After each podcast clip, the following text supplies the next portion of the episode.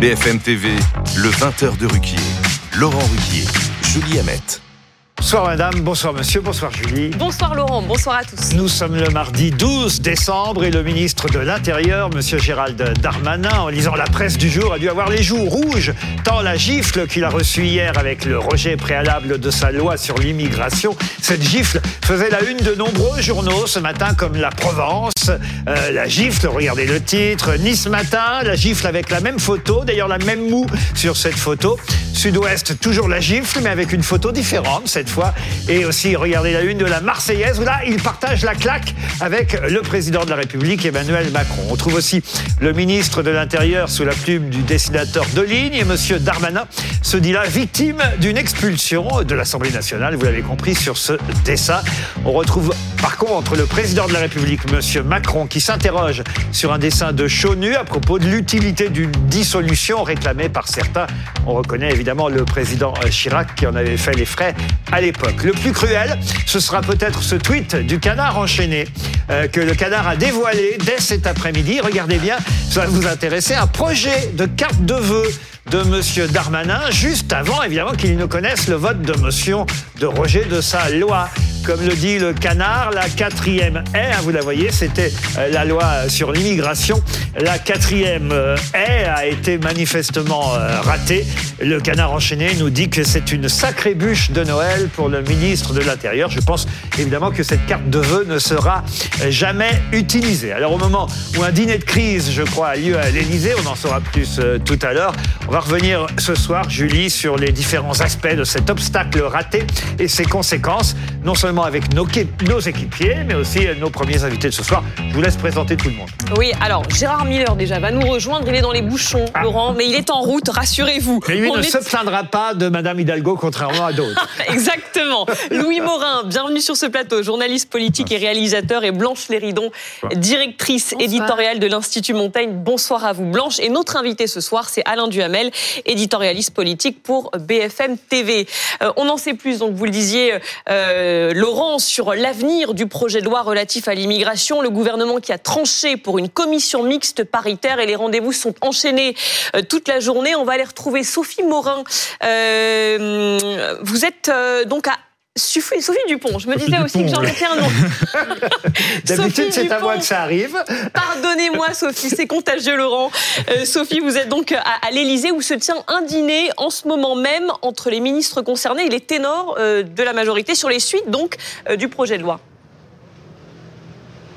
Alors un dîner qui n'a pas encore commencé, qui commencera euh, d'ici euh, quelques minutes à 20h30 précisément.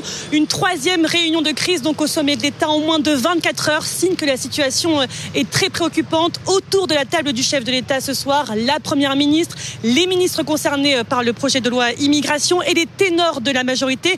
Une réunion qui a été organisée au tout dernier moment, d'où certains absents ce soir, comme Édouard Philippe, qui a été invité, l'ancien Premier ministre, mais qui ne sera pas là car il est actuellement en déplacement. Le chef de qui continue donc les consultations au menu ce soir. La stratégie sûrement avant la commission mixte paritaire, cette option qui a donc été choisie par l'exécutif pour la suite du projet de loi immigration. Le gouvernement ne sera pas présent lors de cette commission mixte paritaire, mais il compte bien pouvoir tirer les ficelles pour que le texte final ait le plus de chances d'être voté par les deux chambres si accord il y a. Car le risque avec cette CMP, cette commission mixte paritaire, c'est que le texte qui en rend très fort à celui qui avait été durci par la droite au Sénat un durcissement dont ne veut pas entendre parler certains partenaires de la majorité, comme le Modem et aussi l'aile gauche, d'où l'intérêt de cette réunion de crise ce soir pour tenter de trouver un accord ensemble et de souder la majorité, comme l'a redit la Première ministre Elisabeth Borne, qui a annulé demain un déplacement qui était prévu à Genève pouvoir se consacrer aux tractations sur le projet de loi immigration. On va revenir évidemment. Merci beaucoup à Sophie Dupont. On va revenir sur cette euh, éventuelle crise. Est-ce qu'on peut employer le mot crise D'ailleurs, Alain Duhamel va, va nous le dire. Et, aussi, évidemment, sur cette commission mixte paritaire. Mais d'abord, j'aimerais revenir sur la fameuse carte de vœux dévoilée par le cadre enchaîné. Alain Duhamel, est-ce que ça prouve que M. Darmanin, en fait, était trop certain que ça allait passer Est-ce qu'il a joué de confiance? Oui, non, bah, je pense qu'il a vraiment cru que ça allait passer et qu'il a cru que sa méthode allait être euh, efficace. Bon, l'histoire de la carte, euh, franchement, c'est très drôle à regarder maintenant. Euh, c'est évident que les cartes des ministres, euh, ça se commande à l'avance, et que pour Noël, fallait que ce soit à l'avance. Bon, bah, il, a eu, si j'ose dire, un abus de confiance en lui-même. Et même la carte de vœux va être rejetée en quelque sorte. Ah bah évidemment. Bah mais, c'est un, abus de c'est un abus de, enfin, c'est un excès de confiance. Oui, absolument. Un excès de confiance. Pourtant, on dit, on a lu encore dans la presse ce matin. Moi, ça m'a amusé qu'il multipliait les déjeuners et les petits déjeuners, plusieurs petits déjeuners, plusieurs déjeuners par jour, avec des membres de l'opposition pour tenter de les convaincre. Je, connais très peu depuis, euh, disons 60 ans, je connais très peu de ministres qui se soient agités autant et de cette façon pour faire passer un projet de loi. Le nombre de parlementaires qu'il a appelés, euh, le nombre de déjeuners qu'il a organisés, le nombre d'interventions qu'il a multipliées, c'est, je dirais pas sans précédent, il faut jamais dire ça, mais c'est exceptionnel. Il faut bien dire que le résultat, lui, n'est pas exceptionnel. Alors, avant de donner la parole à, notre équipe, c'est vraiment la crise. Est-ce que c'est pas un peu exagéré de parler de crise gouvernementale? Moi, je trouve que c'est une crise. Oui. Je pense que c'est une crise. Je pense que c'est une situation euh, nouvelle. Que euh, d'ailleurs, s'il y a euh, trois réunions de suite à l'Élysée, c'est quand même pas un C'est un signe, comme dirait l'autre, c'est un signe. Bah, c'est un signe sérieux. Et, et que, au fond, je pense que tous les acteurs ont conscience du fait qu'on est entré dans une période différente, qui est en plus une période assez largement inconnue, puisque avec la cohabitation, avec la cohabitation. Enfin oui, c'est une sorte de cohabitation d'ailleurs aujourd'hui. Mais enfin, euh, avec la majorité relative, de toute façon, tout est différent. Mais là, c'est encore une différence à l'intérieur de ça. Et, et euh, oui, pour moi, c'est une crise, et une crise qui, de toute façon, va mm. pas être réglée en une semaine, ni même mm. par le vote de la loi, si, comme je le crois, finira par avoir lieu. Mm. Donc ça veut dire qu'il y aura d'autres problèmes sur d'autres sujets. Absolument. Et que de toute façon, il va falloir que M. Macron réagisse et, trouve quelque chose avant la fin, mm. d'ici la fin de son mandat. Blanche Léridon. Oui, vous, vous connaissez ma prudence, euh, Laurent, et, surtout l'importance que j'accorde à l'emploi des mots. Mais là, je rejoins évidemment à 100% M. Duhamel. Je crois qu'on peut parler de crise. C'est-à-dire que le vote, l'adoption de cette motion de rejet, ce que ça a suscité ensuite, forme de précipitation aussi qui, est dans l'air là depuis euh, depuis à peu près 24 heures. Euh, tout ça et, puis tout ça n'est pas euh, finalement si surprenant que ça quand on re-regarde un petit peu l'historique de ce projet de loi. Il faut quand même se souvenir qu'il a été pour la première fois évoqué à l'été 2022, reporté, examiné une première fois au Sénat, reporté parce qu'il y avait euh, la séquence des retraites qui empêchait d'avancer de façon sereine sur ce sujet-là. On a alors dit on va le saucissonner ou alors finalement on va reprendre la version. Finalement on a repris la bonne version. On est retourné au Sénat. Donc il y avait quand même quelque chose dans la méthode qui était problématique. Et là on arrive un petit peu au point culminant de l'ensemble des problématiques issu aussi de cette majorité relative euh, qui est arrivée à l'Assemblée nationale euh, en 2022. Euh, et là, on est dans, dans une crise. Et je voudrais reprendre l'image de, de, la carte de vœux et des différents obstacles. Si on prenait cette, cette carte de vœux et ces obstacles à, l'échelle du gouvernement et pas uniquement à l'échelle du ministère de l'Intérieur, on aurait pu ajouter l'obstacle réforme des retraites. Ce qui est intéressant, c'est que ça n'a rien à voir avec la crise des retraites. La crise des retraites, vous aviez des millions de Français dans la rue qui étaient opposés au texte. Ici, et tout le monde le dit, on a quand même une majorité de Français qui étaient plutôt favorables. Une grande majorité. Une grande majorité. De, Via Voix, je vous le disais, euh, sur la, partie régularisation, vous aviez environ 56% des Français euh, favorables. Et puis sur la partie plus parce dure, que, pardon, hein, mais, ça me semblait, on parle rarement du fond, mais ça me semblait plutôt un bon compromis, moi, cette loi. Donc là, la crise, elle est euh, vraiment. même si on caricature en disant méchant avec les méchants, gentil mm. avec les mm. gentils, ça me paraissait plutôt pas mal. Donc là, on a une crise qui est vraiment bon texte, j'ai presque même envie de dire. Politique et institutionnelle, et donc elle doit être on doit la résoudre par le biais politique et institutionnel. Et donc, il faut peut-être là maintenant s'interroger plus globalement sur l'avenir du quinquennat, sur la façon dont on manie nos institutions, sur le, Parlement et la façon dont il fonctionne. Et là, il y a une vraie crise existentielle qui ne doit Excusez-moi Blanche, mais j'ai vu, j'ai vu Gérard Miller sourire quand j'ai dit que c'était un bon texte et je n'aime pas ça. Généralement, quand il sourit sur ce que je dis, c'est mauvais signe. Et après, on donnera la parole à Louis Morin. Qu'est-ce qu'il y a? C'était pas un bon texte, Gérard Miller? D'abord, vous savez, Laurent, qu'à la différence d'Alain et de Blanche, je ne suis pas du tout prudent quant à l'usage des mots euh, qui peuvent être les miens à la télévision. Et je dirais, mais là, je pense. Vous auriez dû être prudent pour arriver à l'heure. mais je pense que même Alain serait d'accord avec moi. C'est un cataclysme. Mm. Il y a eu deux cataclysmes finalement ces derniers temps. Il y a eu le résultat des élections législatives qui signait quand même quelque chose euh, comme une véritable défaite pour la majorité, même si elle avait cette majorité relative. Et puis là, c'est un cataclysme. C'est d'ailleurs intéressant de constater que dans la Ve République, c'est des cataclysmes de ce genre-là. Lorsque vous avez des millions de personnes dans la rue, comme au moment des retraites, bah, finalement, la majorité sous la Ve République s'en sort pas si mal que ça. Elle peut considérer que c'est à perte et profit qu'il y a des millions de personnes dans la rue. Par contre, en effet, euh, en revanche, quand il y a un incident dramatique comme celui-là, ça fait trembler l'ensemble du système. Voilà. Alors, effectivement, j'ai souri, Laurent, lorsque vous aviez évoqué la possibilité que ce fût une bonne loi. Ça n'est pas le cas. C'est quand même, enfin, eh, eh, au fur et à mesure, Alain le sait, on a été de plus en plus à droite pour essayer quand même de satisfaire au maximum LR. Donc, si au Euh, début, Moi, à l'Assemblée, bon, moi, depuis que la voix... Non, la- je- quand même. non, c'est surtout en pensant être euh, en accord avec la majorité des Français. C'est surtout ça. C'est un c'est un exécutif qui est impopulaire, qui est dans une situation institutionnelle insolite et en tout cas euh, difficile à vivre. Et il avait trouvé un texte sur lequel il y avait on peut pas dire consensus, mais un large accord des Français, y compris ce qui est intéressant et inhabituel quand on, on leur demandait avec précision sur chaque mesure s'ils étaient d'accord ou pas d'accord. C'est assez rare hein, quand, à propos d'une loi qu'on fasse ça. Et oui, il y avait. Alors, on, on peut dire que les Français ont tort. D'ailleurs, ils ont peut-être tort, mais c'est ce qu'ils pensent. Et pour le coup, là, ils avaient l'impression que enfin, ils avaient trouvé une loi qui était populaire et, et qui pouvait marcher. Bon, cette fois-ci, ils entrent au fond dans une phase qu'ils ne connaissent pas, avec un climat qu'ils ignorent, et en sachant que euh, ça sera différent à partir de maintenant, les rapports au sein du Parlement entre le entre le euh, l'Assemblée et, le gouvernement, euh, entre l'Assemblée et le président aussi. Je pense qu'il y a un peu d'anxiété à cause de l'insolite, de la découverte. Ils ont déjà été quand même traumatisés par euh, la majorité relative, même s'il y a beaucoup eu la majorité relative parce qu'Emmanuel Macron n'a pas fait campagne. hein. Mais enfin bref, il y a majorité relative. Maintenant, il s'aperçoit qu'au sein de la majorité relative, il y a un risque d'enlisement sur des textes importants et populaires. Ça, franchement, ça n'est pas banal. Louis Morin, et après, on laisse répondre Gérard. Oui, je crois qu'on puisse dire que ce texte euh, soit euh, particulièrement un texte qui euh, ait contenté la droite. Bien au contraire, c'était plus un texte de droite depuis qu'il était revenu à l'Assemblée nationale.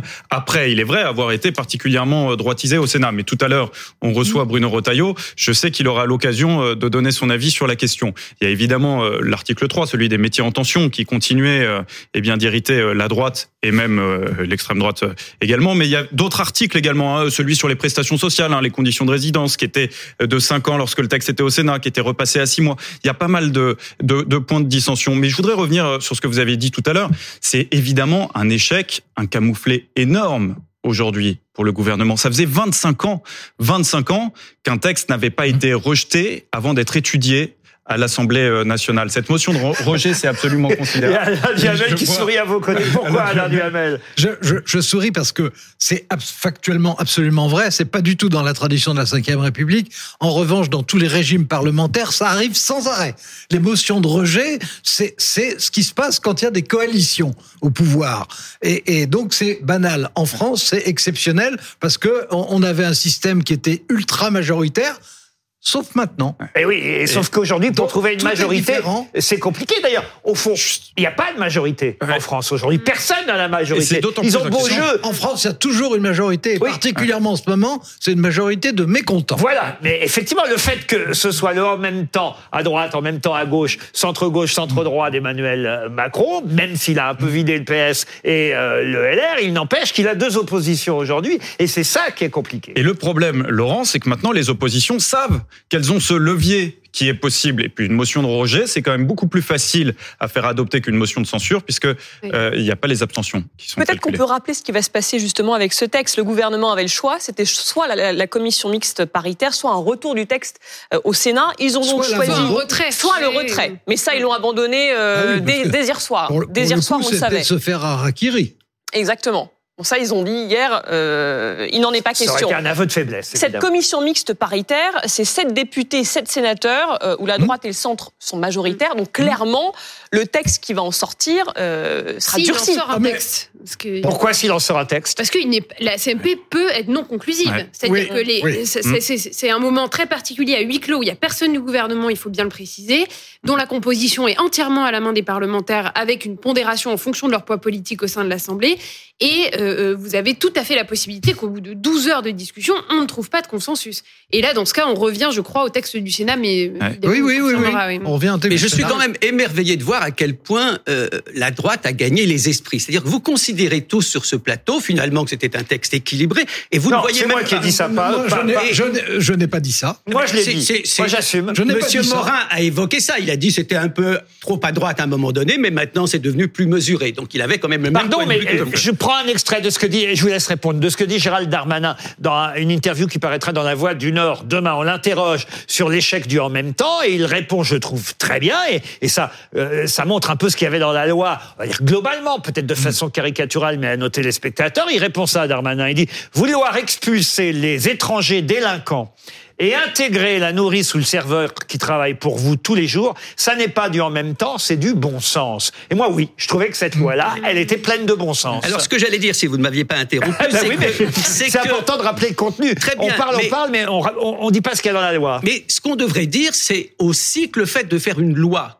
sur l'immigration, qu'on considère comme absolument décisive. J'entendais M. Retaillon, on lui demandera de confirmer, qui nous expliquait que depuis 50 ans, l'immigration était la question centrale de notre pays. Ça, c'est une idée profondément de droite. Rien que cette idée-là est de droite. Il y a le logement, il y a la santé, il y a l'éducation, il y a 100 autres sujets dont on pourrait considérer qu'ils sont absolument centraux dans notre pays. Et on fait de l'immigration, je ne dis pas qu'il n'y a pas un problème, qu'on peut en Oui. discuter, qu'on peut même faire des lois, mais considérer que c'est le grand moment historique, c'est une conception de droite. Pour moi, je suis désolé, les immigrés dans ce pays ne sont pas le problème principal. Bon, moi, je pense qu'il faut un peu nuancer, que c'est une belle thèse à exprimer euh, que fait Gérard, mais je pense qu'il faut nuancer euh, le- les, les, ré- les réticences, voire les hostilités, voire les batailles rangées contre l'immigration sont une tradition à droite, mais ont existé à gauche, souvent. Euh, quand il y avait les arrivées des, des, des mineurs polonais euh, dans le Nord, Reprendre les discours de Georges Marchais. euh, certaine J'allais y arriver. Pardon. j'allais y arriver. J'essayais de prendre euh, des exemples un petit peu Mm. plus anciens pour montrer qu'il y a une continuité, que c'est pas simplement Georges Marchais, Mm. justement, même si c'est célèbre. Autrement dit, je suis pas en train de vous dire que euh, être contre l'immigration, euh, c'est une idée de gauche. Je ne vous dis pas ça, mais je vous dis c'est une idée qui est très largement répandue à droite. On peut dire qui est majoritairement à droite, mais qui existe aussi parfaitement à gauche. De là à dire que c'est une- l'une des préoccupations majeures des Alors, Français c'est une des préoccupations des Français, oui, effectivement. Moins que le pouvoir d'achat. Ah. Bah oui. Moins que la santé, peut-être, que Euh, l'éducation. Moins que, peut-être, peut-être moins que la santé et l'éducation. Là, là, pour le coup, ça dépend des faits, du dernier fait divers. Mm. Hein, si euh, s'il y a eu une- un malheureux ou une malheureuse qui s'est fait euh, euh, tuer par un immigré, etc., immédiatement, ça redevient le problème numéro un. Et puis, euh, si par chance ça ne se produit pas, à ce moment-là, les choses se calment. Mais ce que je voulais dire d'un mot, en, en, en fait, c'est une loi euh, qui, euh, globalement, je trouve que c'était une loi plutôt intelligente. C'est une loi qui était de droite dans la mesure où elle a été élaborée, puisque on- en réalité on travaille sur la loi du Sénat. La loi du Sénat, c'est justement Bruno Retailleau. Bon, c'est une loi de droite. Qui sera avec nous tout à l'heure. Oui, c'est pour ça que je, je le nommais. Faites bien. Euh, mais c'est- une loi de droite qui euh, vient d'être gauchie euh, par les derniers débats euh, à l'Assemblée et qui maintenant, je crois, va retourner davantage à droite. Je pense qu'à l'arrivée, pour dire les choses comme je les crois, je peux me tromper. hein. Ça, c'est sûr que c'est le piège. Je crois qu'à la- je crois qu'à l'arrivée, ça va être une loi Retailleau. Qu'est-ce que le- piège eh ben, la motion de rejet, elle a quand même été déposée euh, par la présidente euh, du groupe écologiste de l'Assemblée nationale. Donc, elle a été portée au départ par la gauche. Et effectivement, vu la composition de la CMP, si cette, comp- si cette CMP est conclusive, et étant donné les forces politiques en présence dont elle est l'incarnation et la représentation, il y a tout à parier pour que le texte soit beaucoup plus à droite en sortant qu'il ne Bah, l'était voilà. en entrant. D'autant qu'il n'y a aucune raison pour lesquelles les parlementaires euh, LR euh, se, se priveraient de, de droitiser effectivement le, le projet de loi. Et d'ailleurs, Bruno Retailleau l'a déjà dit, il veut repartir de la base euh, Mmh. du projet de loi du, du Sénat. Ce qui veut dire que la gauche s'est fait piéger, alors finalement, Non, Gérard mais ça, ça c'est c'est pas qu'elle s'est fait piéger, c'est la Cinquième République qui veut ça. C'est qu'en effet, on peut se dire. Est-ce qu'il était nécessaire de voter, euh, par exemple, avec le RN ou, ou avec les Républicains? Ça, c'est les pièges de la Cinquième République, où effectivement, on n'a pas, quand on est dans l'opposition, extrêmement de marge de manœuvre. N'empêche que ne changeons pas quand même les choses. C'est une défaite pour la Macronie. C'est ça l'élément dominant. Enfin, c'est aussi un piège, et vous l'avez dit, en effet, pour la NUPES, qui a quand même voté cette fois-ci avec le RN, alors qu'il n'y a pas plus tard qu'il y a trois semaines, il refusait d'aller manifester contre l'antisémitisme, parce que justement, il y avait le RN dans ces manifestations. Et aujourd'hui, ils ont Ah, la été NUPES. interrogés. À Ils la ont, NUPES. ils ont été interrogés toute la journée La sur France le sujet. La cas. France Insoumise. vous avez raison euh, de, de préciser. Ils ont été interrogés toute la, la journée sur ce sujet et ils, ils ne savent évidemment pas répondre. C'est très simple de répondre, c'est-à-dire que de même que je considère absolument infréquentable le Rassemblement national, j'ai manifesté pour ma part lors de cette manifestation en considérant que l'essentiel c'était de manifester. Et ben là, je suis désolé, l'essentiel c'était de voter contre, même si en effet on est embarrassé par le fait Ouais, que le pardon, c'est pas tout à fait la même chose. hein. Je, vais, je suis d'accord, c'est Je, je vais vous dire pourquoi. C'est que quand tout le monde manifestait, on, manifestait contre la même chose. Tandis que là, tout le monde a voté ensemble, mais pas pour les mêmes raisons, Gérard. Certains parce qu'ils trouvaient le texte trop à gauche et les autres parce qu'ils le trouvaient trop à droite. Donc c'est là où quand même il y a un problème. Quand les gens marchaient contre l'antisémitisme, ils marchaient tous contre l'antisémitisme. Et pas pour des raisons... Ah, peut-être pour des raisons différentes. Non, mais je d'abord, vous voyez bien que là, après tout, on peut dire ils ont voté contre la Macronie, c'est le Mm. point commun, et que après tout, si vous rentriez dans le détail des manifestants, il y en avait certains comme moi qui sont par ailleurs absolument partisans de la cause palestinienne et de deux États, et d'autres qui certainement soutiennent les colons. Donc, ne croyez pas non plus que cette manifestation était le moins du monde homogène. On va continuer à parler de tout ça, mais à travers le trombinoscope maintenant, puisque c'est l'heure du trombinoscope.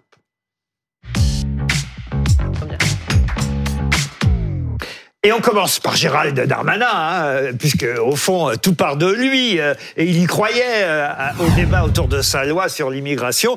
Et, et effectivement, depuis, il a proposé, on le sait, sa démission, qui a été refusée par le président de la République. C'est Monsieur Darmanin qui doit être dans l'écran et pas Madame Borne. Voilà, merci. Euh, on, on va, on va changer, on va rester euh, euh, dans l'ordre du trombinoscope si vous le voulez bien. Donc, Monsieur Darmanin, voilà, merci ministre de l'Intérieur.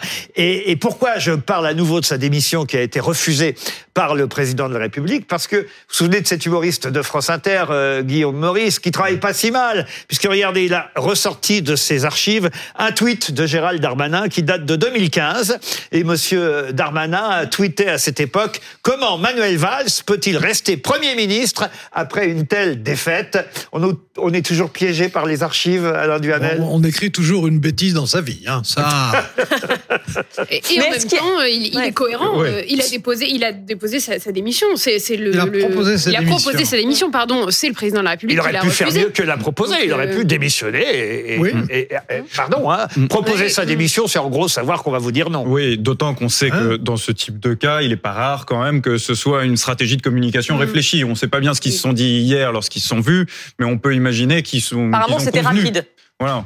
On peut imaginer qu'ils ont convenu de, de faire ça ainsi. Est-ce qu'il faut un remaniement? Est-ce que ça peut être une solution ou ça n'apporterait rien? Ça, ça sera peut-être euh, à un moment, euh, peut-être au début de l'année par exemple, ça sera peut-être une nécessité pour euh, relancer l'action d'un Ouais. gouvernement qui aura vraiment besoin de se relancer à ce moment-là. Donc c'est imaginable. Avant Je- ou après je- les européennes? Si on part du principe qu'il faut que, le- du point de vue de la majorité, les européennes ne soient pas trop mauvaises, c'est peut-être bien d'essayer de relancer avant. Alors moi, je pense qu'il y a deux façons de relancer, euh, qui d'ailleurs peuvent se conjuguer ou doivent se conjuguer. L'une, c'est un, un vrai remaniement, à condition d'avoir des gens dont on se dise que brusquement ils vont intéresser, ce qui n'est pas acquis. hein. Il n'y a pas une liste disponible comme ça. Et, et puis d'autre part, il faut engager un certain nombre d'idées nouvelles, concrètes, correspondant, ça, comme, comme la loi en question, à ce qui intéresse les Français. je, je voudrais rebondir là-dessus. Très vite, Je- Blanche, ouais. parce qu'il faut qu'on continue Sur, le sur la relance qui est, qui est essentielle, moi, il y a un dispositif que le président de la République avait commencé à utiliser au tout début de son premier quinquennat, qui est la capacité qu'il a depuis la réforme constitutionnelle de 2008 de réunir le Parlement en congrès à En Versailles. congrès, oui. Et donc ça, qu'en janvier, ils réunissent l'ensemble des sénateurs et des, et des, euh, députés en congrès à Versailles. Il l'a pas fait depuis 2019, Mm. alors qu'avant, il, il avait même dit dans son programme que ce serait un nouveau rituel politique qui, pour moi, est complètement salutaire parce qu'il l'oblige à dresser le cap et à dessiner un nouveau récit pour le quinquennat. Ça, je pense que ce Mais là, ça va serait, être le cas. Ça va être le L'autre cas. solution, Non. pardon, il faut passer au visage. au- franchement, je vous jure. Non, non, je vous jure, là, faut vraiment, Louis Morin, passer au visage suivant, autrement, on va pas avancer. Et le visage suivant, ça évoque une autre solution. Autre solution, justement, euh, qui est un changement euh, de gouvernement. Remarquez, ça serait aussi un changement de gouvernement parce qu'il y aurait une cohabitation certaine. C'est en cas de dissolution de l'Assemblée. Et aujourd'hui, vous avez euh, certainement entendu euh, Jordan Bardella. le président du Rassemblement national qui demande donc euh, la dissolution de l'Assemblée nationale. Et si une dissolution avait bien lieu, ben, il se déclare prêt à assumer la fonction de Premier ministre de cohabitation. C'était chez Apolline de Malherbe ce matin. On l'écoute. Si les Français le décident, alors nous aurons la charge de la politique de la nation, bien sûr. Vous accepteriez d'être le Premier ministre d'Emmanuel Macron? D'être un Premier ministre de cohabitation, bien sûr. Si Emmanuel Macron dissout l'Assemblée nationale, que le Rassemblement national obtient une majorité, nous assumerons notre responsabilité. Et pour une raison très simple, c'est que nous sommes prêts non seulement à revenir devant les Français, mais que nous sommes prêts également à gouverner la France. Le projet de loi sur l'immigration, nous l'avons, il est rédigé, il est prêt et il est mille fois plus dur que celui qui a été proposé par le gouvernement. Jordan Bardella peut-il être, euh, j'ai envie de dire, le baladur, ce qui était baladur à Jacques Chirac pour Marine Le Pen, euh, monsieur Euh, Duhamel? Euh, je, crois que s'il y avait dissolution et si, comme euh, c'est malheureusement vraisemblable, le Rassemblement national arrivait en tête, pas ayant une majorité, mais une majorité Mhm. relative, peut-être plus étroite d'ailleurs encore que celle-ci, Marine Le Pen souhaiterait que ce soit lui. Est-ce que ensuite ce serait lui le candidat? Vous savez, d'être Non, non, quand je dis le baladur de, de, de Chirac, c'est parce qu'on se souvient qu'évidemment, Jacques Chirac avait choisi, hein, on parle de la cohabitation avec François Mitterrand, Alors- évidemment, et Édouard Balladur à Matignon, il avait choisi de ne pas être le Premier ministre. Absolument. Parce qu'il se disait, je serai candidat à l'Élysée, et évidemment, il s'est fait griller la politesse par Édouard Balladur. Il a finalement gagné, parce qu'on sait qu'il était meilleur De en peu. campagne. De peu. de peu. Mais c'est vrai que tout le monde misait à cette époque sur Balladur et, et c'est un bon calcul de la part de Jordan Bardella de s'être placé. Est-ce qu'il l'a fait, cette déclaration aujourd'hui, avec l'accord de Marine Le Pen? Ah, évidemment. Ah, moi, je pense que oui. Ouais. Euh, je pense que oui. et Je pense que de son point de vue, c'est bien joué, d'autant plus que il a une allure, vrai ou faux, on, on le saurait que s'il exerçait le pouvoir, mais il a une allure quand même plus rassurante que Marine Le Pen. Donc ça pourrait être un danger pour Marine Le Pen s'il devenait Premier ministre. Et c'est On ne peut pas l'exclure. Et justement, c'est là où c'est intéressant, c'est-à-dire que puisqu'il a pris euh, cette euh, cette parole avec l'accord, l'assentiment de Marine Le Pen, et que ce serait potentiellement un danger si jamais ça se produisait réellement, c'est finalement la preuve que Marine Le Pen n'y croit pas du tout, et qu'au contraire, le fait de faire cet acte de candidature finalement rend les choses encore plus De improbables. toute façon, il n'y aura Mmh, pas de oui, dissolution de l'Assemblée. C'est exclu, Alain Duhamel? Non, c'est pas exclu. euh, ça, c'est Très improbable. peu, c'est Mm. peu vraisemblable. Mm. Euh, il y a pas, il y aurait pas beaucoup de bénéficiaires Mm. en dehors du Rassemblement national.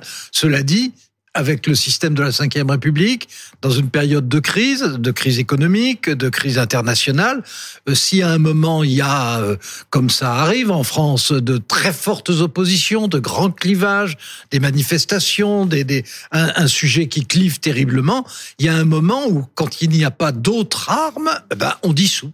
Dernier la- C'est visage. la démocratie. Dernier visage pour aujourd'hui de notre euh, trombinoscope, toujours sur ce sujet, mais on en parlera de toute façon euh, jusqu'à 21h et Bruno Retailleau va nous rejoindre dans un instant. Le dernier visage est féminin, c'est Delphine Bateau. Oui, on en parlait tout à l'heure. Delphine Bateau, qui est la seule députée du groupe écologiste à l'Assemblée à avoir voté lundi contre la motion de rejet euh, du projet de loi immigration. Elle pointe les conséquences du rejet de ce texte. Voilà ce qu'elle dit. Les Républicains et le Rassemblement national ont clairement dit qu'ils votaient pour la motion de rejet pour revenir au texte du Sénat, qui supprime notamment l'aide médicale d'État, qui remet en cause le droit du sol. Elle savait donc que la motion de rejet entraînerait un durcissement du texte, et c'est pour ça qu'elle n'a pas, elle n'a pas voté pour. Et là, je me tourne vers vous, Gérard Miller, parce qu'elle a raison quand même, Delphine Bateau, quand elle dit que des personnes puissent ou non être soignées, que des enfants nés en France soient ou non français, ça compte. Il y a une limite aux manœuvres parlementaires, celle des conséquences pour la vie réelle des gens. Faire payer à nos compatriotes immigrés l'addition de vote incompatible est inconséquent. Voilà ce qu'elle dit, Delphine Bateau, et elle n'a pas tout à fait tort. C'est-à-dire que à cause de cette euh, loi rejetée par euh, la Nupes, elle, elle est la seule à pas. Elle, a une singularité ah incroyable. euh, écoutez, Julien Hamet l'a rappelé, elle a dit, la suppression de l'aide mé- médicale d'État, ça va être fait. Alors que euh, c'est pas ce que vous souhaitiez. ce, qui est, ce qui est drôle avec Delphine Bateau, c'est que vous savez, à un moment donné, elle a été adoubée par Ségolène Royal. C'était en quelque sorte celle sur qui Ségolène Royal mettait tout l'avenir. Et puis à un moment donné, les deux femmes se sont fâchées. Et en fait, elle est comme Ségolène Royal. C'est-à-dire qu'elle est atypique. Elle est capable de prendre des positions, Delphine Bateau, absolument Peu importe si inattendues. elle a raison. Solitaire. Alors, est-ce qu'elle a raison? On peut effectivement penser que dans ce, ce, ce, ce contexte, effectivement, où chacun est obligé quand même un petit peu de manger sa chemise, elle, elle, elle adopte une position plus digne. Ça, c'est vrai. Maintenant, c'est une position de solitaire, peut-être justement comme Ségolène Royal. Oui, mais le fait de penser plutôt aux Français qui souhaitent une loi, et même à ceux qui vont pâtir peut-être d'une loi encore plus dure, c'est quand même peut-être pas plus mal que de la politique Et politicienne. là, on retrouve toujours la question est-ce que vous voulez être mangé de cette façon-là ou de cette façon-ci? Est-ce que vous voulez que ça soit jusqu'à 70 ans que vous allez travailler ou 67 seulement? On considère toujours que le, le moindre mal, c'est mieux. Ça, c'est une politique pas forcément euh, réjouissante. En tout cas, c'est honorable ce qu'elle a fait. Oui. Honorable. C'est courageux. Eh ben, écoutez, voilà. Non, moi je pense au contraire, il y a quand même euh, justement une contradiction dans son discours. Elle nous annonce euh, qu'il y a des limites aux manœuvres parlementaires et finalement, elle vote en opportunité et non en conviction. Théoriquement, euh, elle aurait dû voter en conviction. Si, parce qu'elle réfléchit aux suites de son acte Elle vote politique. en opportunité. Oui, mais aussi avec ses convictions, les convictions, de hein. défendre euh, des, des, des migrants qui auraient besoin d'aide médicale d'État qu'ils n'auront plus si effectivement la loi est durcie par le Sénat. On continuera à parler de tout ça dans un instant, mais je ne me trompe pas, Julie, c'est bien l'heure de la publicité. C'est totalement l'heure de la publicité. Elle vérifie l'horloge. Julie, merci. Et J'avais un merci, doute, merci Alain Duhamel. Quand j'ai un doute, je me tourne vers vous, Eh oui, Julie. je suis honorée On de se retrouve- rassurer au quotidien. On se retrouve dans 5-6 minutes, même pas. Euh, moins que ça même, sur BFM TV. À tout de suite.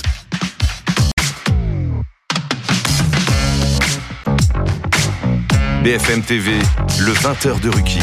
Laurent Ruquier, Julie Hamet. Bonsoir ou rebonsoir. Merci d'être resté ou de nous avoir rejoints sur BFM TV avec Julie Hamet jusqu'à 21h. Nous allons évidemment revenir sur les conséquences de ce rejet préalable de la loi sur l'immigration, la loi proposée par monsieur Gérald Darmanin. Bruno Retailleau, président du groupe LR au Sénat, nous a rejoint. Bienvenue, merci monsieur. Bonsoir, non, ok. Nous aurons en duplex tout à l'heure Carl Olive, député euh, Renaissance des Yvelines. Mais d'abord, je vous propose de nous distraire un peu avec les différents humoristes des quatre grandes radios qui, eux aussi, forcément, sont revenus ce matin sur ce sujet. Ça s'appelle Tous au poste. Darmanin outragé, Darmanin brisé, Darmanin martyrisé, mais Darmanin libéré. Il a présenté sa démission au président qui a refusé. J'imagine Emmanuel Macron au téléphone. Non, non, non, non, non, tu démissionnes pas, Gérard, euh, Gérald. Non, tu joues pas sur les mots. Hein tu files dans ta chambre et tu refais un texte avant Noël. Sinon, pas de cadeau. Oh, ça va être hyper long, j'aurais jamais fini à temps. Ne me coupe pas la parole. Nouveau texte avant Noël, sinon la PlayStation, c'est pour Bruno Le Maire. Ah non, pas lui, c'est un faillot. Tais-toi, tu vas dans ta chambre. Réussir à fédérer en même temps la NUPES, le RN et les Républicains, moi j'ai envie de dire...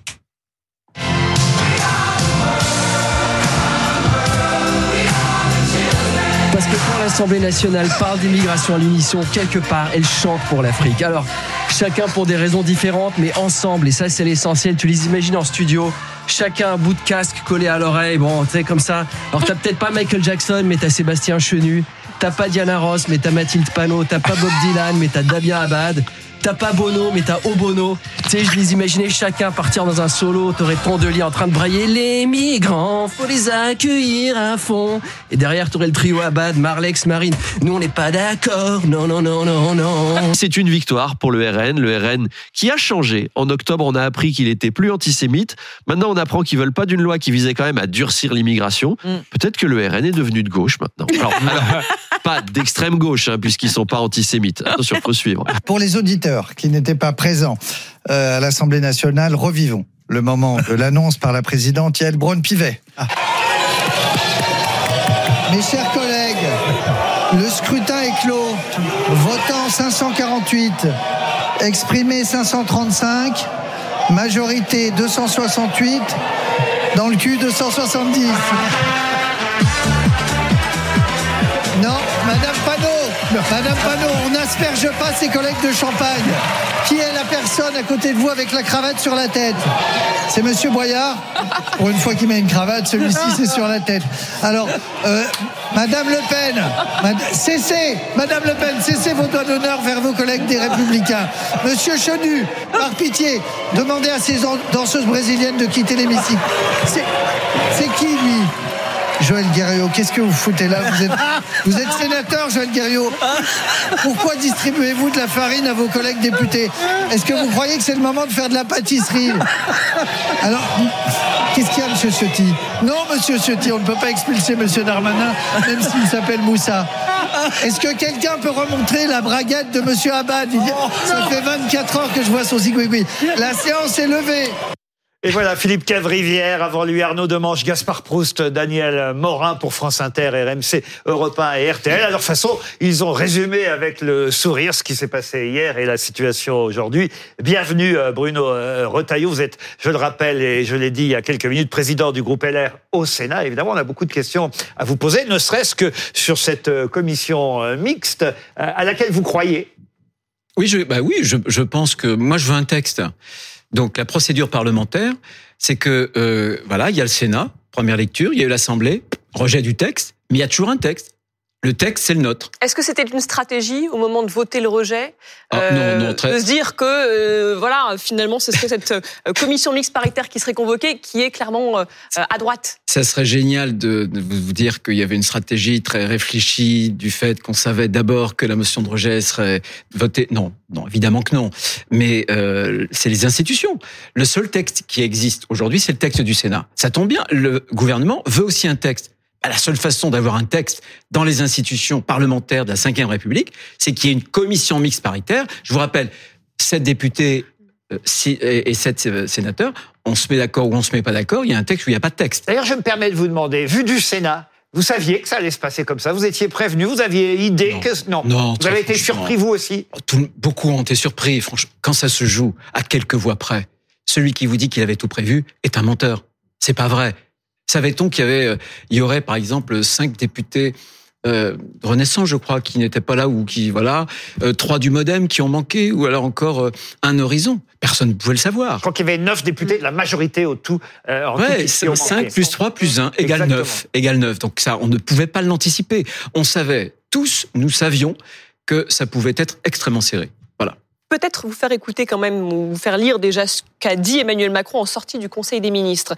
Euh, c'est du cynisme, de l'incohérence, le jeu du pire, notamment joué par deux partis de gouvernement euh, qui ont dirigé le pays pendant 40 ans. Et on va peut-être écouter euh, Gérald Darmanin. Il parle de politique politicienne et il dit que les LR, notamment, ont joué contre la France. On écoute le ministre de l'Intérieur. Écoutez, moi, hier, j'ai regretté la politique politicienne, euh, les alliances contre nature, et puis pour faire un petit coup, on a finalement joué contre la France, on a joué euh, contre ses fonctionnaires. Donc, je vais pas moi-même ce matin euh, parler ou commenter euh, d'abord des décisions qui ne me concernent pas, puisqu'elles appartiennent au président de la République, et puis ensuite euh, qui relèvent euh, de l'actualité euh, politique. Moi, ce qui m'intéresse, euh, c'est la protection des Français. Donc, je serai ministre de l'Intérieur. Jusqu'à la dernière minute, ce sera la protection des Français. Vous voulez réagir tout de suite, euh, Monsieur Retailleau? Oh, c'est l'hôpital qui se moque de la charité, la politique politicienne. Moi, je pense que si cette motion de rejet a finalement été votée, c'est le crash du en même temps. On peut pas dire ce que M. Darmanin a dit. Il a dit j'y étais au Sénat, c'est un bon texte en sortant du Sénat. Ensuite, euh, quelques semaines après, il y a un texte qui sort de la commission des lois de l'Assemblée qui a détricoté celui du Sénat. Les deux textes sont contradictoires et il dit avec le même aplomb, vraiment le même aplomb, c'est un bon texte. Il y a un problème. Quand euh, on est dans le en même temps, et dès le départ, ce texte a été marqué par l'ADN du macronisme, qui est le en même temps, il y a un moment donné, on se prend le tapis dans les pieds. Et pourtant, ce texte, de ces contradictions. ce texte, il plaisait aux Français. Quand il dit que vous jouez contre la France, c'est un texte qui était approuvé par une grande majorité de Français. C'est- beaucoup plus compliqué que ça. Il y a une seule chose, et je pense qu'il faut le souligner. Les Français sont un peuple qui est aujourd'hui fragmenté, divisé. Certains écrit euh, même archipélisé.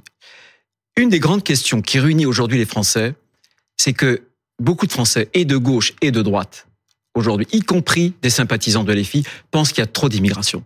Le mandat qu'ils nous ont donné aussi, c'est de diminuer, de contrôler une immigration dont ils pensent que les outils juridiques de cette maîtrise des flux a échappé à l'État et aux parlementaires. Donc euh, 80% à peu près, entre 74 et 80% des Français veulent qu'il y ait moins d'immigration. Le texte du Sénat répondait à cette exigence. C'était un texte. Alors on peut être pour, on peut être contre. Chacun ses convictions. Moi j'ai mes convictions. J'admets que d'autres aient d'autres convictions. Mais en tout cas, les Français sont très clairs. Ils pensent que l'immigration, c'est pas une chance. C'est souvent un drame. D'où cette idée que vous aviez de proposition de loi constitutionnelle relative à la souveraineté de la France par rapport effectivement aux décisions européennes pour justement avoir, on va dire, une souveraineté nationale à propos de l'immigration. Deux choses. Il y avait deux choses importantes. Puisqu'il y avait huit articles. Première chose, c'était d'autoriser le référendum pour l'immigration. Pourquoi? Pour deux raisons. La première raison, c'est que l'immigration est sans doute le phénomène social qui a le plus impacté la société française depuis un demi-siècle, sans que jamais on ait demandé directement aux Français de se prononcer. Et puis ensuite, quand il y a un référendum, euh, les mesures approuvées par le peuple sont des mesures qui s'imposent, y compris au Conseil constitutionnel. Il y avait un deuxième article, qui est un article qui prévoyait que lorsque notre identité constitutionnelle est menacée, on puisse avoir le peuple, ses représentants, le dernier mot sur des jurisprudences qui peuvent menacer l'identité constitutionnelle. Ce que je veux dire, c'est que c'est pas une invention récente, puisque le Conseil constitutionnel lui-même, Pierre Mazot, président du Conseil constitutionnel, en 2005, sur le rapport sur le traité constitutionnel européen, vous savez, il y a eu un référendum. Bon, eh bien, avait sorti de cette jurisprudence que, attention, il y avait primauté des traités, primauté du droit européen à la condition stricte qu'il ne menace pas l'identité constitutionnelle. Votre proposition de loi devait être examinée ce soir et vous l'avez retirée. Et on l'a retirée pourquoi? Parce que C'est ce que je demande. Pourquoi? Parce qu'en commission des lois, il y a eu un accord entre macronistes, centristes et la gauche pour le détricoter et notamment pour annuler les deux articles, Elle le référendum. pour vous. Elle est totalement. Moi, je, je vais vous dire, je préfère, y compris quand on appartient à une majorité, quand on a des convictions, bah, on prend acte des, des accords, on n'en fait pas un drame, et puis on arrête les frais. Mm. Mais je, je considère vraiment que tant qu'on n'aura pas une réforme constitutionnelle, quand on ne donnera pas aux Français le moyen de s'exprimer plutôt que de laisser ces questions à des populistes ou aux autres, je pense que c'est mieux que ce soit le peuple français qui puisse trancher cette question. Vous êtes je- d'accord avec ça, Gérard Miller Et après, je donne la parole à tout le monde. Je, je voudrais, Monsieur Retailleau, que vous soyez sensible au fait qu'il y a un certain nombre de gens dont je suis certainement, je l'admets, minoritaire, peut-être pas dans les proportions que vous imaginez, qui trouvent terrible, terrifiant, euh, des propositions comme l'immigration est dans la plupart des cas un drame. Vous parlez à un pays où un si grand nombre de nos concitoyens sont eux-mêmes ou des immigrés ou des enfants ou des petits-enfants d'immigrés. Donc, moi qui suis plus âgé que vous et qui ai beaucoup regardé ce qui avait pu se passer dans un certain nombre d'années sombres, j'ai tellement entendu sur les immigrés qu'on appelait les métèques, qu'on appelait les... euh, je vais même pas reprendre les termes injurieux qu'on Je- utilisait. je n'ai jamais dit ça. en- Non, mais bien entendu, je ne pense pas une seconde que vous soyez de ce côté-là. Je dis que j'ai tellement entendu de propos sur les immigrés, sur les étrangers, que je fais partie de ceux qui considèrent qu'il y a dix autres sujets, je ne vais pas dire 100, mais dix autres sujets, au moins aussi importants, sinon plus importants que l'immigration, et que de faire de l'étranger, de l'immigré, qui sont en général des malheureux dans la quasi-totalité, je ne parle pas des terroristes, je ne parle pas des criminels, je parle de l'immense majorité des gens que vous connaissez comme je les connais, de faire d'eux des boucs émissaires, de considérer qu'il y a un tel problème qu'il faut absolument que tous les Français s'expriment. Alors je veux bien être minoritaire là-dessus, mais je peux vous assurer que moi, lorsqu'on me dit le mot immigration ou le mot étranger, pour moi, ce ne sont pas des gros mots, ce sont des mots humains et à l'occasion extrêmement Et je me permets juste d'ajouter un, un point à ce que dit Gérard. Euh, vous dites effectivement que la grande majorité des Français ont, vivent l'immigration comme un drame. La majorité des Français, là encore, 56% sont pour l'article 3, qui est un point d'achoppement et qui permet la régularisation des travailleurs sans papier. C'est Mais, tout simplement parce qu'ils n'ont pas pris conscience qu'on donnait un droit à la fraude, un droit opposable à des gens qui avaient fraudé la loi française et qui étaient euh, venus sur le territoire de France clandestinement. Je voudrais répondre à Gérard Miller. Et, et très J'ai dit- a dit très qui rapidement. J'ai indiqué que c'était un drame pour répondre euh, à cette affirmation que j'ai souvent entendue que l'immigration est une chance pour la France. Non. Ça n'est pas une chance pour les Français parce qu'aujourd'hui, on ne parvient plus à intégrer, parce qu'on a un modèle social qui est menacé, et aussi pour des immigrés qu'on déracine aussi. On le voit bien. Et j'ajoute, et enfin, je pense que dans tous les pays d'Europe, ceux qui font euh, le, jeu du vote populiste, c'est ceux qui, jouent l'autruche. Euh, Vous voyez, par exemple, ce qui s'est passé en Hollande. En 2022, la Hollande a accueilli 400 000 immigrés. Proportionnellement à la population française, c'est comme si on avait accueilli 1,6 million. Qu'est-ce qui s'est passé? C'est un type d'extrême gauche qui euh, a remporté les élections législatives. Et ce qui s'est passé en Hollande est en train de se passer partout. Regardez la Suède. D'extrême droite. D'extrême droite. D'extrême droite. D'extrême droite, bien sûr. Donc, euh, je pense que si on ne se saisit pas de ce problème, voyez, on aura une France encore plus fragmentée, avec des questions qui seront des questions d'intégration, d'assimilation profonde. Un corps politique doit être un politique, un corps politique qui accepte un nombre, mais un nombre qui soit un nombre euh, avec une quantité qui soit, euh, comment dirais-je, euh, compatible avec l'assimilation.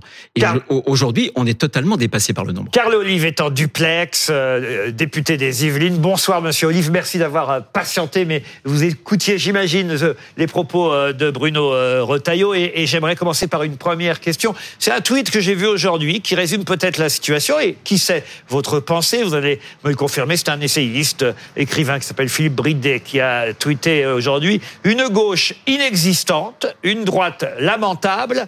Tony Yoka est entré à l'Assemblée nationale. Je trouve ça assez, fort comme euh, euh, remarque, mais euh, c'est vrai que cette gauche et cette droite qui ont réussi à s'entendre contre vous, ça a dû être, ça a dû vous mettre KO quand même.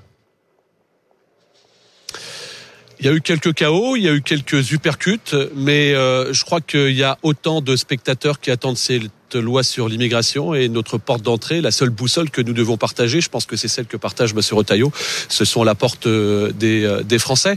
Euh, Moi, je rejoins M. Rotaillot en disant qu'hier, il y a un chemin démocratique qui a eu lieu à l'Assemblée nationale et il n'est pas question pour moi d'aller critiquer le fait que les LR se soient entendus avec le Rassemblement national et LFI, puisque c'est de toute façon ce qu'on souhaite les Français avec cette majorité relative.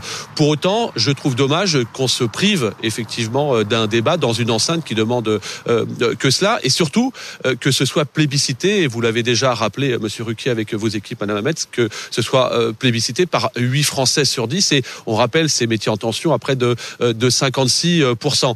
Ce qui est dommage, et c'est pas l'engagement, je pense, que nous partageons avec Monsieur Retailleau, je n'en doute pas un seul instant que je connais, c'est que parfois on a l'impression que le parti est plus important que le pays, et c'est c'est bien dommage. Moi hier, ce que je constate, c'est que finalement, c'est pas une motion de rejet euh, finalement contre cette loi d'immigration qui a été euh, votée, c'est une motion de rejet à l'endroit de Gérald Darmanin, tout simplement parce que Gérald Darmanin est certainement celui qui est une digue contre les populistes.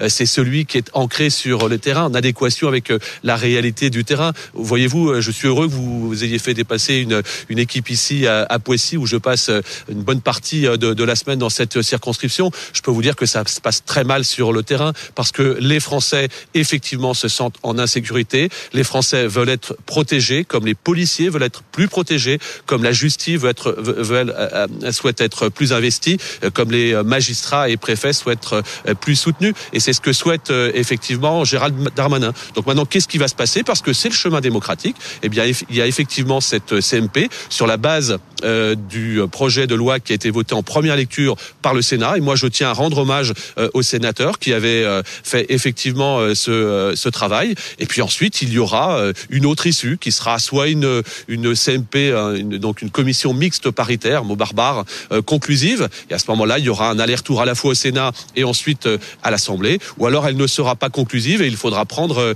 euh, des décisions. Mais je pense véritablement qu'il faut que nous ayons comme unique porte d'entrée euh, les Françaises qui malheureusement parfois donnent le sentiment que ce soit pas le cas. Il ne faut pas se demander pourquoi derrière il y a une telle fracture entre euh, les Français et les politiques notamment. Monsieur Darmanin, dans l'interview qu'il a accordée à La Voix du Nord qui paraîtra demain, dit c'est quand même d'abord un échec. Il assume une part de l'échec, mais il dit c'est d'abord un échec de l'Assemblée nationale. Vous êtes d'accord avec ça? Ben, c'est un échec de l'Assemblée euh, nationale avec effectivement euh, le, fait que euh, à vouloir satisfaire et équilibrer un texte encore une fois qui est plébiscité par les Français, ben, ça devient compliqué. Mais rappelez-vous, et Monsieur le sait bien, le général de Gaulle le 13 mai 1958 quand il crée la Constitution, que dit-il?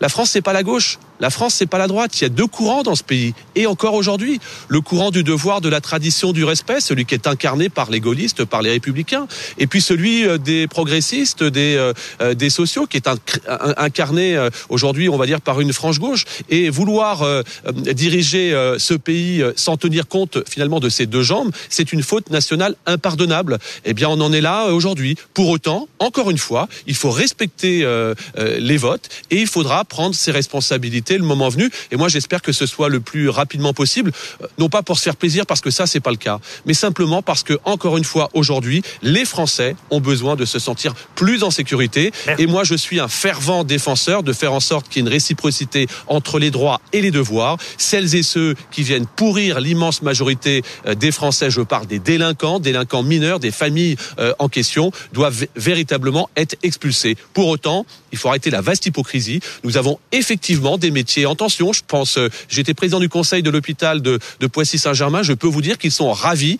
euh, d'avoir euh, des populations étrangères qui viennent aujourd'hui, eh bien, officier ici sur le, le CHI Poissy-Saint-Germain. On vous remercie pour vos réponses à nos questions et, et dans, dans ce que vous nous avez dit, j'ai cru comprendre, et je me tourne vers Monsieur euh, Retailleau, j'ai cru comprendre quand même, au fond, ce que retient la Macronie, c'est que Éric Ciotti, le Rassemblement, euh, le Rassemblement national, derrière Éric Ciotti peut-être Laurent Vauquier, voulait la peau de Gérald Darmanin parce que c'est un, éventuel euh, candidat à la présidentielle dans quelques années? Très franchement, je, je ne pense pas. Je pense que c'est un texte de l'en même temps. Vous pouvez pas, quand vous voulez, je le disais tout à l'heure, maîtriser des flux, c'est-à-dire le nombre, vous pouvez pas à la fois dans le même texte vouloir expulser plus et régulariser plus. Euh, on parlait de l'article 3 qui est devenu l'article 4 bis sur la régularisation. Bien sûr qu'on a besoin de travailleurs qui sont étrangers. Je, veux simplement dire qu'il y a des millions de Français au chômage. Pourquoi ne pas mieux les former? Je veux aussi dire que il y a, au moment où je vous parle, 560 000 étrangers qui, eux, sont en situation régulière, qu'on peut aussi former, qui sont au chômage pour travailler. Donc je pense que euh, on donne des signaux alors que partout en Europe, l'Allemagne, mais aussi le Danemark, la Suède, partout les législations se durcissent. Si la France reste le pays le plus avantageux, on attirera beaucoup plus de ces flux. Et je pense que le défaut de ce texte, c'est d'avoir voulu tracer une sorte d'équilibre entre l'aile gauche et l'aile droite. Le en même temps, en matière d'immigration, ça ne marche pas. Bruno Retailleau, vous repartez sur le, le fond et je vous comprends. Bah mais oui, on peut parce pas que nier- le fond, c'est quand même le plus important, Mais on peut pas nier le fait qu'il y a quand même des inimitiés entre Gérald Darmanin et certains membres, certains ténors de votre famille politique qui ont également joué dans l'équation. On sait par exemple qu'Olivier Marlex déteste, vous, une haine considérable à Gérald Darmanin. On sait également qu'Éric Ciotti a pris ombrage du déplacement euh, la semaine dernière de Gérald Darmanin auprès de, de Christian Estrosi. Est-ce que finalement, le choix qui a été Sans fait... compter son soutien à Édouard Philippe ce week-end. Sans compter, en effet, le, le soutien à Édouard Philippe. Est-ce que finalement, le choix qui a été fait n'a pas davantage été un choix de personne plus qu'un choix de raison? D'autant, d'autant qu'honnêtement, il y a quand même débat au sein même des, des LR sur euh, finalement le rejet de ce texte qu'il fallait euh, euh, qu'il fallait adopter ou non, étant donné que globalement toute votre famille politique pense que ce texte va dans le bon sens, mais ne va pas assez loin. Vous voulez que je vous dise Je m'en fiche totalement des considérations personnelles. Mais alors, un Oui, mais ça joue. Vous n'imaginez Mais ça pas. joue. Non, mais arrêtons. Je veux dire que, voyez, on, on superpose une crise politique, une crise euh, économique quand même, sociale, géopolitique. On a toutes les crises actuellement en France et on va aller chercher la politique agri. Non, moi je pense que si Parce on que veut malheureusement, répondre- c'est ça qui fait très souvent les décisions euh, on- qui sont on adoptées essaie, par la suite. On essaie comme parlementaire. Je pense que le Sénat essaie de le faire. Vraiment, je, je- j'essaierai de vous convaincre et, et- et venez un jour au Sénat, suivez nos travaux. On essaie de faire un travail sérieux. Encore une fois, on a des convictions. Je ne nie pas, je ne nie pas la qualité du travail par ailleurs. Voilà. Mais ce que je veux vous dire, c'est que un texte comme ça, ça ne peut pas fonctionner. Le en même temps ne fonctionne Ça, on a pas. bien compris. Et, et très franchement, même sur les expulsions. Là, le, le texte du Sénat a été très très ferme. Mm. Avec le texte de Gérard Darmanin, je suis désolé, il y a des trous dans la raquette. Or, si on veut demain qu'il y ait un certain nombre dangereux, d'étrangers très très dangereux qu'on puisse expulser, y compris qui ont des Enfin, crimes. il, il rappelle à chaque fois, M. Darmanin, que ce texte aurait permis d'expulser 4000 étrangers délinquants par an. Ce n'est pas rien non plus. Oui, mais par rapport à la version du Sénat, par exemple, le quantum de peine qui aurait permis justement d'expulser, il l'a euh, nous, euh, il l'a rehaussé, c'est-à-dire que nous dès trois ans, quand vous êtes passible d'une peine de trois ans, vous êtes étranger sur le territoire, Monsieur Miller. Vous- C'est ça la définition quand même de l'hospitalité. Il y a quand même une réciprocité. Vous, vous faites des délits. Jusqu'à présent, il y avait même la commission des lois avait révélé le cas d'une personne, un étranger. Vous vous rendez compte? 42 délits en une vingtaine d'années. 42 des choses incroyables. Et il était inexpulsable. Mais donc, et nous, on a pris les savez que moyens ce texte est pour que ces nécessaire, gens-là Bruno soient expulsables. Bruno Retailleau, vous savez les que ce Français texte ne peuvent est pas. nécessaire. Jusqu'où irez-vous pour jouer le, le bras de fer pour imposer votre vision de ce texte Étant donné que la CMP va s'ouvrir dorénavant? Il n'y a pas de bras de fer. Bah, il va y avoir texte- un bras de fer en CMP. C'est le principe même. J'essaie de m'expliquer. Notre, bra- notre texte. D'abord, j'observe que beaucoup le trouvent d'ailleurs, car le livre a l'air de le trouver très Est-ce bien. que vous serez prêt à dans la risquer- commission mixte paritaire. Est-ce que vous serez prêt à risquer que la CMP Je- ne soit pas conclusive? Je vais vous dire, j'espère vraiment de tout cœur qu'elle le sera, parce que le texte du Sénat est bon. Et je vais vous montrer pourquoi. Une preuve. Nous avons obtenu les deux tiers. Croyez-moi, sur des textes comme ça, c'est très très rare d'avoir une majorité de deux tiers au Sénat. Ça veut dire que le groupe macroniste, par exemple, le groupe centriste, le groupe Horizon, ils l'ont voté. Croyez-vous que ces groupes-là, parlementaires, l'auraient voté si le texte du Sénat n'était pas bon Si le texte du Sénat ne recherchait pas finalement une forme de compromis Et on a un texte d'une très grande fermeté où il a été durci. Et je l'assume totalement. Et je n'assumerai pas que ce texte soit détricoté, une fois de plus, en commission mixte parlementaire et que le gouvernement tente de faire passer par la fenêtre de la CMP ce qui a été mis à la porte de l'Assemblée. Donc vous serez prêt, vous serez prêt à une, CMP non conclusive. J'espère qu'elle le sera sur la base Oui. de notre texte. C'est ce que j'ai dit à la première ministre que j'ai eu juste quelques minutes Retailleau. avant d'arriver. On voulait vous faire réagir à un tweet, un tweet de Mathilde Panot de la France Insoumise. Peut-être qu'on peut le voir, euh, ce tweet. Je voilà ne ce réagis qu'elle dit. pas au tweet de Mme Panot. Mais ça va sûrement vous intéresser. Nous saisissons la procureure de la République sur des faits pouvant s'apparenter à de la corruption d'élus par le ministre Gérald Darmanin, marchander des votes pour éviter le rejet de sa loi immigration contre des gendarmeries, des brigades de gendarmerie mobile. Ces faits, s'ils sont avérés, sont une atteinte grave à l'exercice démocratique. Et on a eu sur ce plateau un député du Parti socialiste qui visiblement partage le même nom qu'un député exactement, qu'un député Les Républicains. Euh, Et voilà ce qu'il raconte. Un brin peut en cacher un autre. C'est pas le ministre à lui-même qui m'a appelé, c'est son directeur de cabinet qui est un préfet et qui effectivement euh, s'est trompé et il appelait euh, un député LR euh, pour le convaincre de voter la loi immigration en lui promettant une nouvelle brigade de gendarmerie dans sa circonscription. C'est un homonyme qui s'appelle Fabrice Brun, qui est député de l'Ardèche. Et donc effectivement, j'ai dû dire, écoutez, vous êtes trompé sur la marchandise, c'est Philippe Brun, le député socialiste de l'heure. Ce sont des pratiques courantes? Ben, J'espère pas, en tout cas c'est nul. J'entendais tout à l'heure euh, le ministre euh, parler de politique politicienne. Et c'est quoi ça? Mais vous êtes, est-ce que, est-ce que ça, vous êtes au courant de, ce genre de manœuvre ou pas? Ah, Est-ce que vous tout savez, cas- est-ce qu'on vous a rapporté En tout euh, cas, je sais très très bien qu'il y a des méthodes de persuasion euh, qui ne doivent rien à la poésie. lesquels Ah ben celle-ci, par exemple, j'imagine. Il que- répond à ça, M. Darmanin, et il a répondu. Pareil, même interview qui euh, sera demain dans la Voix du Nord. En ce qui concerne la brigade de gendarmerie annoncée à M. Fabrice Brun, député LR de l'Ardèche, pas celui qu'on a vu donc, mais le vrai, le bon, si j'ose dire. Euh, eh bien, cette gendarmerie a reçu l'agrément en juillet, dit M.